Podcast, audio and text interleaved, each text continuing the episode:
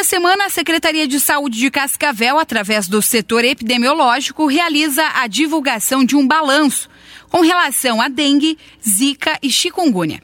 Os dados do balanço divulgado ontem com relação à dengue são alarmantes, de acordo com a gerente da Divisão Epidemiológica de Cascavel, Beatriz Tambosi. Nós precisamos ficar assustados, sim, precisamos ficar preocupados e em sinal de alerta. A gente fez as, algumas análises com alguns resultados que saíram do Laboratório Central do Estado e nós temos hoje 514 casos suspeitos de dengue, sendo que desse total, 20 são notificados de outros municípios. Desse total, nós temos confirmado 74 casos positivos.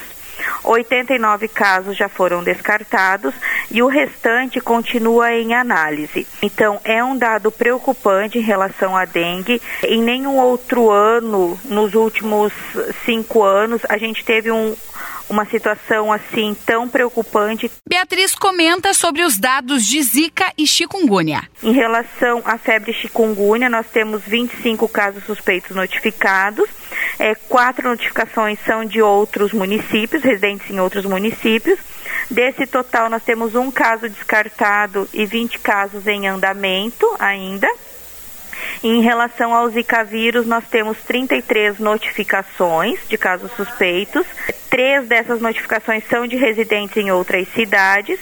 Quatro casos já foram descartados e o restante continua ou em análise pelo Laboratório Central do Estado e ainda em análise técnica pela Secretaria de Saúde. De acordo com a gerente da divisão epidemiológica, tudo aponta para que tenhamos sim casos positivos de Zika e chikungunya em Cascavel. Infelizmente, a gente tem a possibilidade sim de ter confirmação desses agravos também em Cascavel, até porque a gente já teve casos confirmados em Toledo, é, no sudoeste do estado, e esses exames que estão saindo também são do período de férias, né, que o pessoal viajou bastante, foi para fora do estado. A gente acredita que pelo número de notificações, analisando a situação da região em torno de Cascavel, a tendência é que a gente venha a ter sim. Para evitar que os casos aumentem, o apoio da população continua sendo clamado pela secretaria. A situação ela é bem preocupante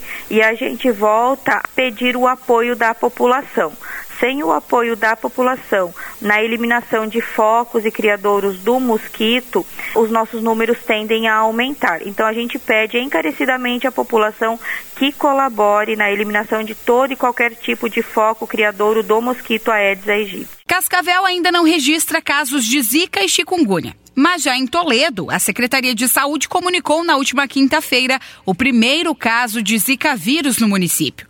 Em Tupanci também teve um caso confirmado.